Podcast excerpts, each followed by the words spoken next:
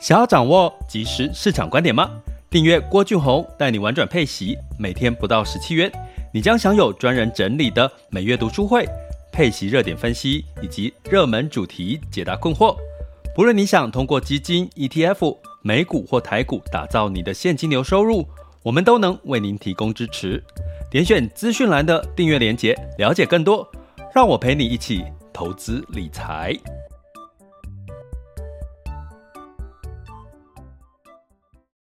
各位亲爱的学员以及听友们，大家早上好、中午好、下午好、晚上好。今天是二零二三年的八月十七日，周四了哈。我们的这个这个八月份又过了一半哦，那暑假也快结束了嘛，对不对？到九月，时间过得很快哈，已经进入到我们二零二三年的下半场的，过了快两个月了哈。那照理本来在下半年其实没有太多利空的消息的干扰吼，那最近的这个中国碧桂园的这个地产事件，我觉得是这样啊哈，大家听听看，就是说，本来在如果你从中国 A 股哈港股相关的数据，你会看到地产跟碧桂园。的股价呢，其实这两天是上涨的。可是呢，你就会看到一个情况哈，就是媒体一直在报，尤其从台湾的媒体，你会一直看到，像《金周刊》最新一期也把这个中国地产事件放到了这个他们最新一期的周刊的主题。然后在每我每天的新闻简报当中。大概这几这两天最大的标题都是在讲中国的一些这个，比如说被中国主权可能会被降平啊，可能哦，并不是已经被降平了。然后外资可能有什么样的投信机构会受到影响，哈。所以呢，你会看到一个情况就是。我觉得这是一个我们在，我觉得拿来当做一个事件来聊天，是一个很有趣的现象。就是说，呃，目前在中国碧碧桂园这个地产事件出现的是外热内冷。哦，什么叫外热内冷？就是外面呢，哦，中国以外的市场，哦，外资啊各方面讨论的非常的火热，就好像说这件事情是已经非常大的地雷了。那可是你会从这个中国内地的市场里面，当然呢，我们我们知道，其实在中国内地市场，它很多呃不会把这些讯息过度的，就是公开的揭露哦，可能会有一种资讯不对等的一个现象哈，是的确是在发生的，尤其在这次中国碧桂园事件，我们可以看到，你会看到，其实 A 股里面碧桂园地产居然是。发生了这个暴雷违约延期事件还没有结束，结果地产股市上涨，包含碧桂园股票是上涨。反而呢，昨天很有趣的一个现象，昨天是八月十六日，昨天八月十六十六日全球哈，包含 NVIDIA 哈辉达的 AI 相关的股价都是反弹的。可是很好很好玩的是。昨天在 A 股里面跟 AI 有关系的这个产业的股票是下跌的，所以我觉得这是一个很有趣的现象哈，就是你从这个中国的内地市场来看股市，跟你从外面的世界来看股市，其实好像有一些些是不完全不同的世界哈。其实这就是我们现在面临到的投资人面临到的状况，就是我们。所有的数据都是被媒体来决定，我们要多么的看重这件事情。呃，这个事情有好有坏啦，所以我觉得，身为聪明的在座的各位，如果你会长期听我们的玩转配息频道，或者是你是我的订阅学员，或者是你是在 MixBus 里面每个每一次直播都有大概两千多位的听众哦。你们应该是聪明的，就是说你们是想要试图的不要被媒体去左右你的这个相关的想法跟数据。所以我今天其实呃正在发生嘛，我想跟各位聊碧桂园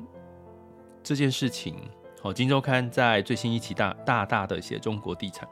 我来看一下《金周刊》的这一期的标题叫什么？叫《中国房市风暴效应全解析》。大家有兴趣可以看这一期这一期的《金周刊》的那个哈。那甚至《金周刊》在标题上面下注中国版的雷曼时刻，中国版的雷曼时刻，反正就是。就是很恐慌啦，就是媒体下的标题就很恐慌这样子哦。可是你会看到 中国内部的股市、地产股市是在上涨的。那当然是跟中国在八月八日就开始说，哎、其实房市开始稳定了，其实是是有点关系。那我们就来看嘛，我们来看，我们其实跟碧桂园、跟地产、中国地产事件有相关的，其实就是像除了零零八八二之外啊。呃，我想补充一下，昨天因为我昨天在 Podcast 的主题直播上一集了哈，是在讲到零零八八二，其实零零八八二的前十大持股没有碧桂园哦，没有碧桂园，它的地产公司没有碧桂园，所以我昨天在讲那一集碧桂园跟零零八八二的关的状况的时候，我没有我要讲，可是我忘了。在这边补充一下，零零八八二其实是没有碧桂园，所以它近一周来讲大概跌了三到五个 percent 嘛，哈，就是零零八八二，哈，所以也是地产跟金融受到影响。那我们今天想要讲的是亚债，哈，亚洲债券里面有一大部分是这个呃中国，哈，那中国只要讲到中国的债呢，就一定会想到中国的房地产，所以。我们来看一下亚债跟新兴市场债，也许可以看到一些些，其实外资是担心的。我必须讲，外资是担心的哈。那我先讲一下，在到八月十四日、八月十一日之前，哈，碧桂园事件其实已经有发生了啦，哈。那发生的前后，哈，那基本上新兴市场债呢是上涨了零点一五 percent。那其中呢，非投资等级债，哈，从八月十一日往前推一周哦，哈，那美债美美国非投资等级债是上涨零点三二 percent，欧洲高收益债是上涨零点二 percent，亚洲非投资等级债，非投资等级债就是公司债嘛，哈，公司债，碧桂园就算是一个公司，所以它某种程度就是在新市场债里面的公司债的一部分，亚洲高非投资等级债是跌了一点一一 percent。所以你说有没有影响？有，你看碧桂园的股价上涨，可是，在债市是很贴近现实的，在反映这个碧桂园事件、地产事件影响到的亚洲债券。哦，所以你看美债、美国高收非投资等级债、欧洲非投资等级债都是上涨的，只有亚洲的非投资等级债是下跌一个 percent 以上。所以你从这边就知道，其实。外资是担心碧桂园之后的连锁反应。我简单快速讲一下，我昨天没有讲。诶，大家觉得我有没有需要？订阅群有没有？有没有需要把中国地产后续的这个包含《金周刊》的报道里面的一些事情拿出来，拿出来当一集读书会啊？大家有没有觉得有需要啊？我自己是觉得没有特别需要了，因为我们的市场大部分不是在看中国。但是我简单讲一下中国的。万一真的碧桂园这件事情爆雷之后的连锁反应，简单来讲，那个逻辑，通常地产企业就是跟这个银行借钱。那大家知道，其实，在二零二二年，其实中国实施三条红线，也就是说，基本上地产商他要打打房嘛，打压房房价，所以他地产商不容易跟银行借到钱，所以他就去跟什么？去跟一些。这个融资公司借钱，好，去跟融资公司借钱。那其中一个融资公司叫中融信托，哈，所以现在外资在看碧桂园的事件，是不是背后就是这个所谓的信托公司，这个融资公司中融信托，好，所造成的资金资金链的一些问题，哈。然后，诶，那因为中融信托它背后发行了很多的这个所谓的。私募的理财商品，我跟各位讲，呃，中国老百姓有一个很可怕的一个想法，我必须讲很可怕是，他们认为，因为在他们在疫情前哈，他们的这个理财商品，就是说他可以跟银行买到五趴、六趴，好，然后后来慢慢降的所谓理财商品，那他们都认为是保本的，他们都认为是保本的。可是实际上，在中国卖这些理财产品。商品哦，它其实是不保本，可是，在银行端的理专或者是银行端的客户都认为它就是保本，它不会倒的啦。这些理财商品，这些这个所谓我刚刚讲像这个中融信托，它发行的这些私募的理财商品，其实他们认为都是不会倒的，因为就真的没有倒过，就真的几十年、十几年下来，几年、十几年下来都没有倒过，所以他们。很爱买这种所谓的理财商品，那当然这种理财商品都是短年期的，比如说是一年期啦、两年期、三年期，它不是一个长年期，所以这就是有没有可能什么情况下它的风险是会爆发出来，就是它是一个所谓的资金池的概念，也就是说有新的资金投入，那它有就有把就有钱可以还给到期的这个到期的投资人哦，所以就是这样。周转的一个情况下，其实它过去一直都没有发生问题，甚至可以给到六个 percent。为什么？因为其实呢，他们的理财商品的报酬率大概都是投来自于投资房地产哦，来自投资房地产的获利哦。那包含地方政府的呃地方政府的获利营收的来源，预算来源有一大部分也是来自于所谓的卖地哦。把地圈起来，借地啦，就是把地圈起来，然后借给这个这个发行一个商品，然后就给给给这个高额的这个债券的利息。所以其实这是地方政府过去中国一个主主要的财源。我必须跟各位讲，我们不要笑对方。我们台湾目前政府也几乎有点类似在做类似的事情，就是你会看为什么房价一直涨，其实并不是房。地上物涨的主要原因，而是地地在涨，地在涨。那谁在标售这些土地呢？其实，其实，呃，其实政府端其实也是一个其中一个标售土地，而且价格都标高。就是，就是简单来讲啦，就是地是呃台湾的房地产上涨的其中一个最主要的因素。其实并并不是地上物。地上物在涨，是地地哦，地在涨哦，所以其实类似，就是你会发现政府要筹措预预算的时候，其实地房地产炒房其实是一个很好用的工具，就是这样。我们去讲中国哈，所以呢，从这个角度来看呢，其实市场会担心的是，我刚刚讲这个背景，就是说。如果碧桂园发生事件之后，连锁反应造成这些所谓的中融信托集团，呃，这些这些这些出现了现金流的问题，然后最后影响到他发行的理财商品出了问题，然后最后最终倒霉，影响的就是这些老百姓跟投资人哦啊。不过我要跟各位讲，其实早在疫情前。呃，中国官方已经大力的宣传，要求理财商品不能诉求是保本，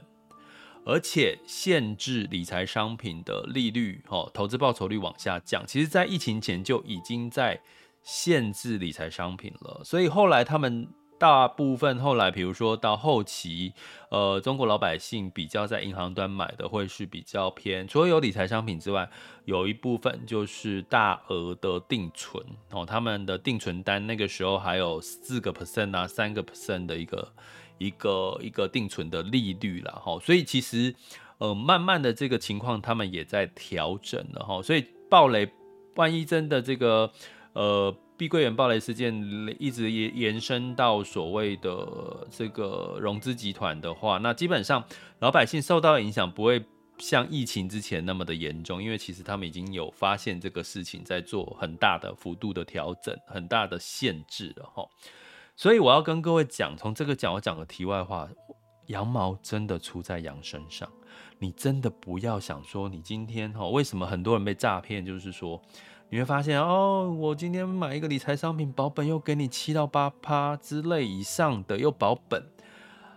没有这回事，一定背后都有风险。都有风险，不要没有所谓真正保本哦。就像我们投资配息的标的，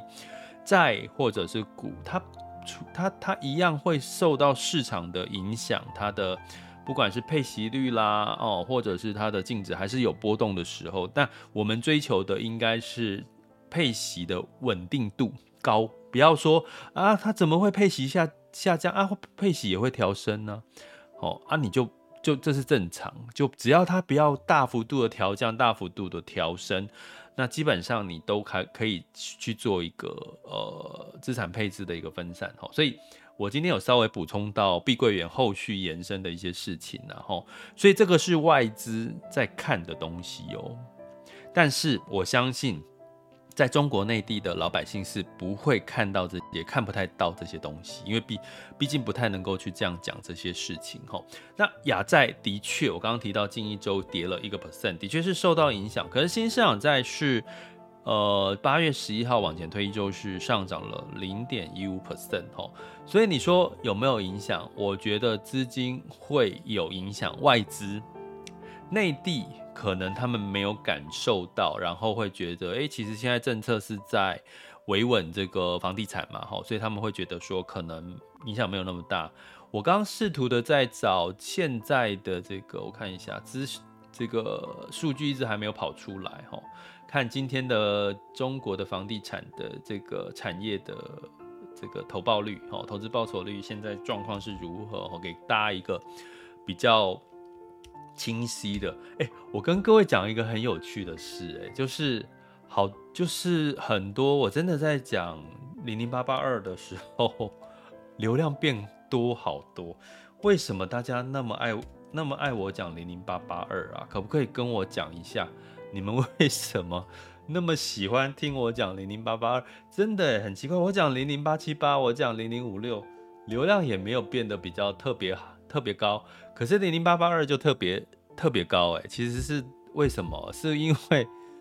听我的频道的很多人都是有投资零零八八二吗？可不可以你留个言给我，告诉我为什么你会听到零零八八二特别感兴趣，好不好？我很想知道。当然有一个，我有听到一个说法是，他们说，呃，比较少人在讲中国的事情，或者或者是在讲内地，就是在讲零零八八二的这个事情哦，我必须。跟各位讲，我相信我讲的一定会是更更加的贴近，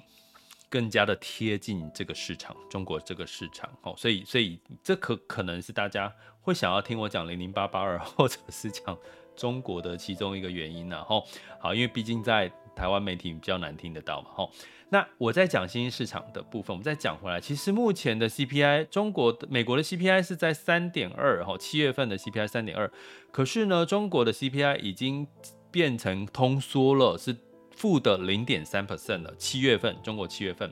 所以你就很明显知道，其实目前中国的确已经进入到通缩。通缩代表什么概念？房地产嘛。地产下跌，租金租金下跌，哈，这个你可能租金都要降价才可以租得出去，哈，所以这个情况呢，当然对于债市，债市跟通膨也是正相关，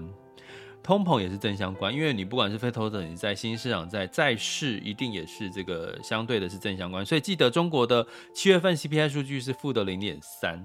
percent，那你就知道。你就知道，其实它某种程度对债市来讲，对亚债来讲不是有利的哈，不是有利的哈。所以在这个情况来看呢，呃，我跟各位来聊一下这个债市的一个近况哈。像这个，我来看一下哈。像以美国的非投资等级债呢，其实，在上周以来呢，有新的非投资等级债公司发行新的投资等级债，大概有六档吼。那整体的发行金额其实是比去年二零二二年同期成长了四十四个 percent，也就是说，发行非投资等级债的这个供给的数量是增加了哈。那当然选择性也会增加。那现在发行非投资等级债相对来讲，它的利差空间有到这个七个 percent 到八个 percent，所以相对来讲，发行新债的确也会吸引到资金，尤其是违约率稍微没有那么明显提升。我讲的是美国非投资等级债。所以呢，像美国非投的等级在目前的违约率，违约率就是还不出钱，就像碧桂园就是违约，哦，就是有违约的情况要发生。不过提醒一下，他现在是违约，可是他现在申请新申请延长他的还款的时间，就是稍微给他一点这个喘息的时间，然后他之后喘息之后会不会再还？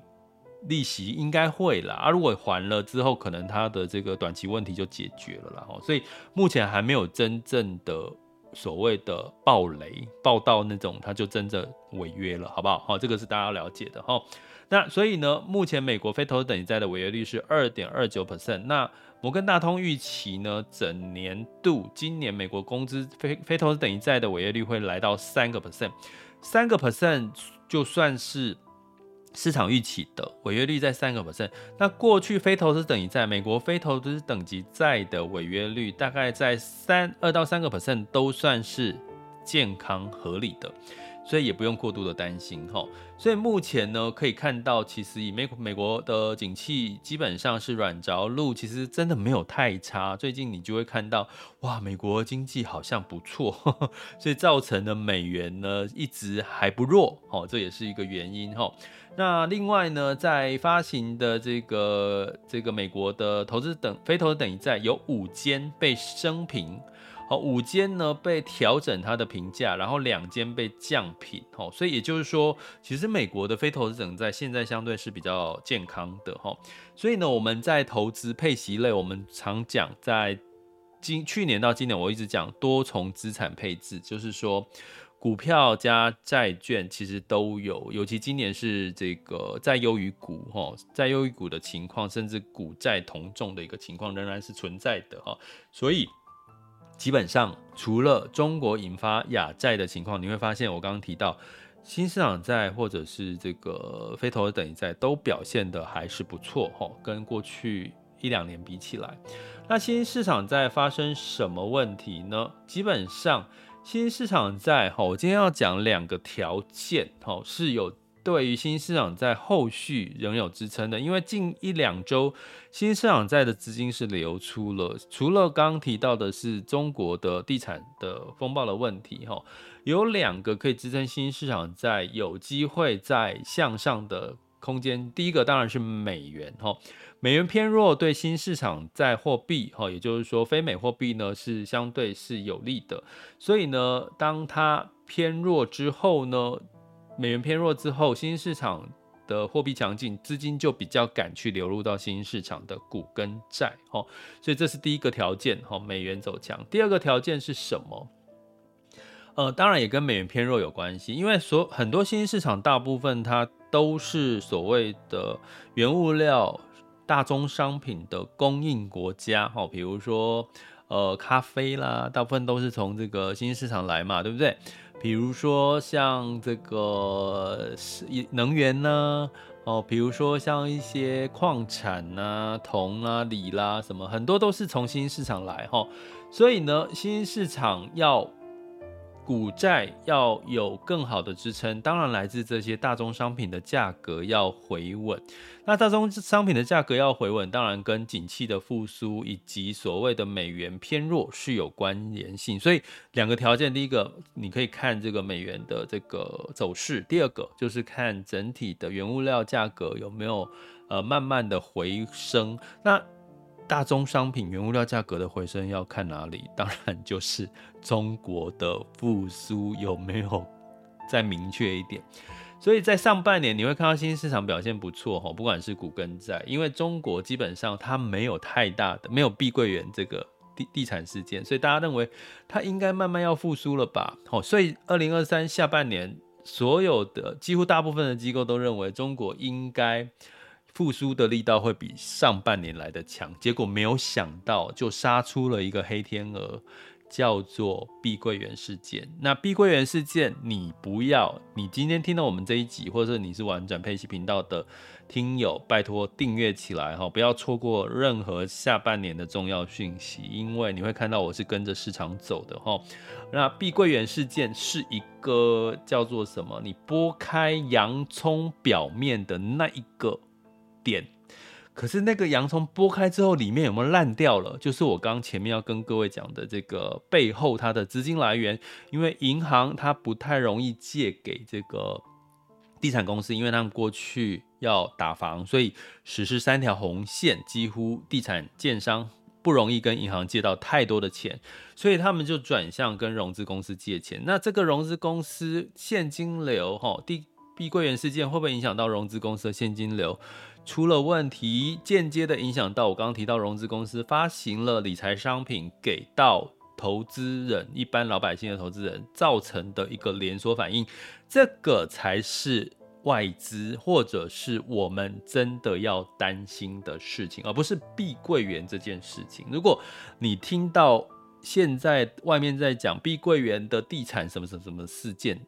我告诉各位，那代表他还没有看到，他还不，他没有真正看到背后的这一连串的背景的这个数据，所以你们听到了，你们应该。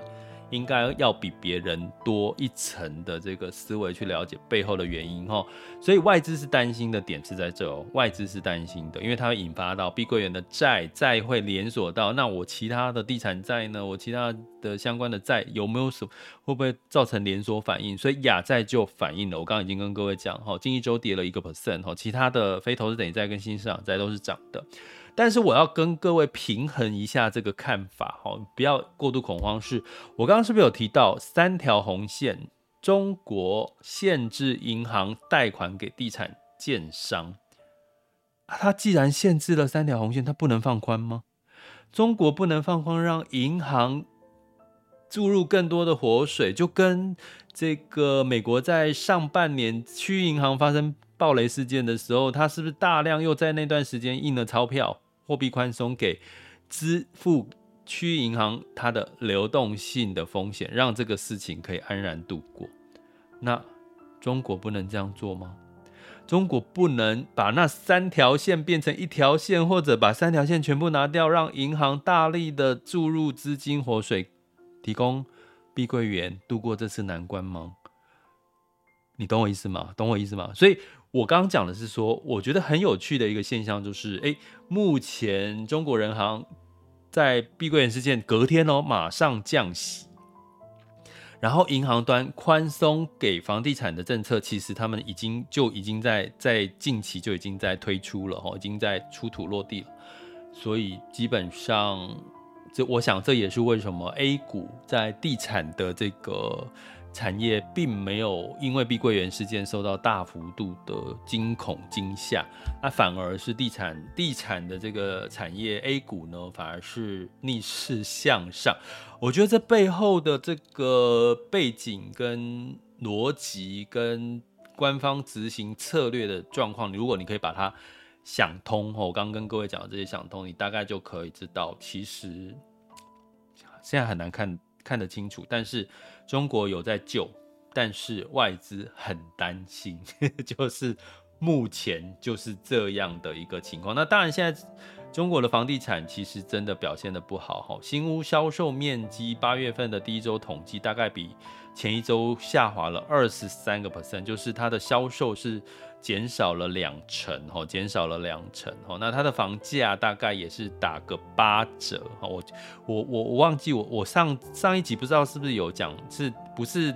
跌八成哦，而是打两，呃，那叫打八折啦，打八折，我怕大家以为是它整跌了八成，不是，是打八折这样意思，就是少两成呐，哈，所以所以现在的房产的这个中国房产的情况，哈，其实是。也仍然是有一个比较啊，当然最近回稳喽。最近的他们房价慢慢达，对比去年，他们像北上广这些一线城市，大概是九成九成以上的房价会对比去年的房价来对比的话，大概有就是回温到九成，或者是稍微这个持平然后，所以他们其实是。房市的价格有在稍微回稳，但是还是比偏弱哦，跟前前几年比。然后他们的销售面积是下滑的，销售就销售额就有点像我们台湾目前你看，诶，现在销售是不是数据就是开始比较，尤其是进入到农历七月嘛，大家比较不会在农历七月买房嘛，所以我们的销售数据是不是就会比较弱哦？其实是销售数据跟房价，请大家要分开。我再重新讲一次，如果我前面有讲错，或者是大家没有。没有这个呃误解的，有误解的话，讲一下，就是他们的销售数据是打了八折，然后他们的房价近期哈，从慢慢的过去打折，一直到现在，大概对比去年，它的第一线一线城市大概是呃九跌了差不多一成。上下甚至不到一成，或者是持平，哦，就是有慢慢的回温，哦，所以希望给大家一个比较客观的，从内部来看，从外部来看，到底发生什么事情，有没有影响亚债？有，有没有影响新兴市场债？有，好，那这个时候呢，呃，我跟各位讲最后一个结论，我居然发现新兴市场债里面的基金有人持股跑去买，给我买。五年期跟两年期的美国公债，它是有多不看好新兴市场债？居然在新兴市场债的基金里面，它居然主要的持股成分里面是美国五年期、两年期这些短年期的公债耶！我刚看到的时候，我想说啊，What's happened？怎么你新兴市场债的标的里面居然是美国公债？好，我会在。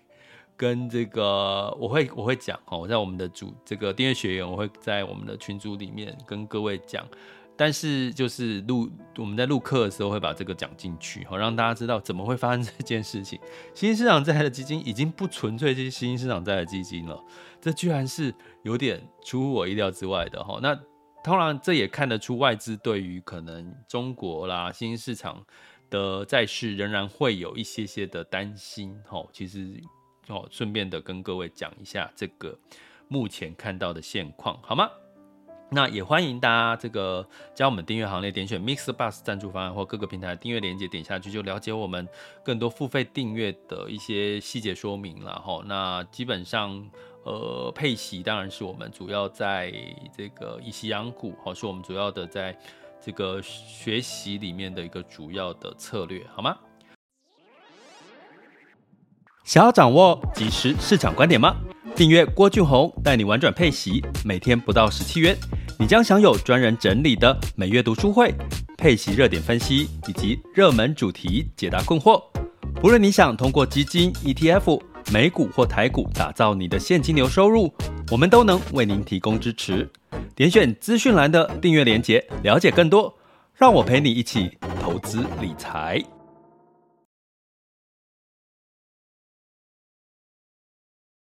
好的，接下来进入到二零二三年八月十七日的全球市场盘势轻松聊。首先进入到风险指标，今天 VIX 恐慌指数是十八，现在当下 VIX 恐慌指数是十六点七五，十年期美债殖利率是四点二八 percent，所以代表什么？代表美债殖利率是来到了又又走高，然后恐慌有增加，因为为什么？因为美股又下跌了。那当然，美债目前有专家的说法，官员的说法，大概他们认为。美债来到四点七都还算是正常，就是尽头啦。美债升到什么位置？我刚刚有提到四点二、四点三，过去有经历过，好，经历过在升息阶段，美这个近去年好升息阶段有来到四点三过的历史记录，可是没有到四点七，好，所以这个是最新的美国官员提出，他们认为美债殖利率升到四点七左右，仍然是有。是算正常，因为通膨的压力仍然在哈。那如果升到四点七，短期之内对科技股有没有压力？当然有，就会有压力了哈。所以这个是目前我们可能要留意的部分，受科技股短期会受到一些压力，来自于这里哈。那我们来看今天、昨天的美股就知道了，道琼下跌零点五二 percent，S&P 五百下跌零点七六 percent，纳斯达克下跌一点一五 percent，费城半导体下跌二点零八 percent。哈，你们可以看到这个说法的确，哈，就让这个科技类股在昨天，哦，费半呢是有一个比较明确的一个呃修正，哈，不过。不用担心，我接下来要提醒各位，除了我跟各位讲找落后补涨，诶，你看道穷是不是就是落后补涨？第二个就是先蹲后跳，长呃什么短痛长多啦，长短痛长多哦，因为你总要市场慢慢进入到衰退，然后复苏，你总要稍微然后涨多，上半年涨多，你总要修正一下才会是。有更好的反弹的机会，先蹲后跳。所以呢，在这段时间，两个做法的建议，哎，我应该录一集再讲这个。嗯，跟订阅学员讲好了，拜啊，我在这一集我们在那个。EP 零二讲好了哈，就是就是分批进场啦，然后保留部分一一一个让可以让你逢低加码的一些预算。好，那欧股的部分一样是下跌哈，泛欧六百下跌零点零零点零六一 percent，英德法分别下跌零点四四、零点一四跟零点一个百分点哈。那在当然是受到中国。这个经济受到了这相关的一些负面数据的影响，吼，影响到欧洲。那雅股的部分，哈，目前雅股反弹仍然会是有压力，哈。当然，昨天台湾加权指数呢，近这呃都是 AI 类股在支撑，哈。那 AI 类股在支撑呢，其实我觉得不是好事，为什么？因为哎，台湾的景气复苏又不是靠 AI，台湾的景气复苏是靠 AI 吗？当然不是嘛，各行各业的复苏才会是支撑日呃台湾，尤其是下半年的基本面哈，经济成长哈，包含像消费啊各方面的哈，所以如果只是 AI 在支撑这个这个台湾加权指数，你可能要小心哈，可能我们可能仍要留意一下这个台湾的这个台股这个台湾景气的一个情况哈。那在这个昨天，哈，基本上是说所有的雅股都下跌，其中跌幅最高是日经二五，哈，跌了一个 percent，还有港股跌了一个 percent，其他台湾加权指数跟上证都是下跌不到一个 percent。那日经，呃，有关日本的走势就是看日元，哦，跟它基本面，所以我们在请学员看，会看一下赖群里面有关今天有关日本的一个一个说法跟看法，哈。好，然后我们来看一下，目前时间是十二点三十六分。哦，最近的资讯真多哎哦。那今天的台股呢，是目前呃有先跌后涨哦，目前上涨七十六点，来到一万六千五百二十三点四四。所以你有没有看到，现在台股跟美股其实是不一样哦，走出两样情哦。可是呢，留意一下这个这个多呢走高，并不可能是一个短期的现象，最后还是要回归到这个呃八月二十三号这个辉达的财报公布之后的情况再来看。那贵买指数更强哦，上涨一点一五 percent。那今天涨什么？台积电上涨零点五五 percent，来到五百四十五。今天金融股普遍是下跌。那这个 AI 类股仍然是有这个小幅度的反弹吼，还有小幅度的反弹吼。那中小型的类股也是反弹吼。那这个反弹就是呃，至少就是你可以看到有撑呐，下跌有撑吼，下跌有撑吼。那有守住这个半年线，跌破季线有守住半年线。如果季线继续跌破半年线，往跌破年线靠近，那那可能我们就要更加的小心了哈。如果在季线左右徘徊，反而接下来是一个稍微可以就是观察有什么分批进场的一个一个一个情况哈。那在这个港股部分，目前是小跌零点一二 percent，恒生科技上涨零点九三 percent，都是先跌后涨。上证指数是上先跌后涨，目前是小涨了零点零一 percent，来到三千一百五十点。然后深圳指数是上涨零点四六 percent。哎，我来看一下哈，今天的港股是涨什么？金融吗？不是，不是涨金融。所以今天金融涨，港股都是涨这些大型的比较偏科技类股。然后 A 股，A 股也不是涨金融哦，A 股也不是涨金融。涨消费好，那在这个日经二五呢，目前是下跌零点三八 percent，南韩综合指数下跌零点四四 percent，新加坡海峡是下跌零点三八 percent。那目前好。大概是这样哦，持续关注。那能源的部分呢，是下跌一点七 percent，十月份不交割的布兰特原油期货来到八十三点四五美元每桶啊，当然是中国经济的这个前景，大家会担心哈，所以影响的油价哈，刚刚所以提到哈，呃，新兴市场跟原物料有关之外，还有跟中国复苏有关系哈。那金价部分是下跌零点四 percent，到一千九百二十八点三美元每盎司哈，十二月份交割的纽约黄金期货。那黄金的下跌源自于美元稍微走强，还有公债殖利率往上走，吼，都带来了我买公买公债还还有升利息，我买黄金又没有升利息，那资金就往这个债公债流动，吼。那汇市的部分呢，美元指数来到了一百零三点四三九零，吼，所以美元走强嘛。那其中值得一提的是，美元兑换人民币是七点二三三一，可是今天目前的盘中是来到七点三了。美元更弱，代表这个外资可能真的比较不看好中国的这个碧桂园事件后面的连锁反应哦，因为外资可能看的也许比我们投资人多，所以大家可能最近还是要留意一下哦，你的这个如果投资中国哦的资产的话，那美元兑换日元是一百四十六点二七零零，哈，美元稍微走强。所以呢，近期就是很明显的美元又稍稍走强，因为市场本来预期接下来美元应该要持平走弱了，所以但是接下来还是会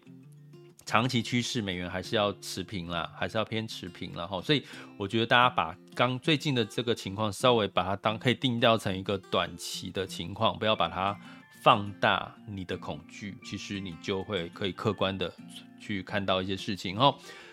这里是郭俊宏，带你玩转配息，给你及时操作观点，关注并订阅我，陪你一起投资理财。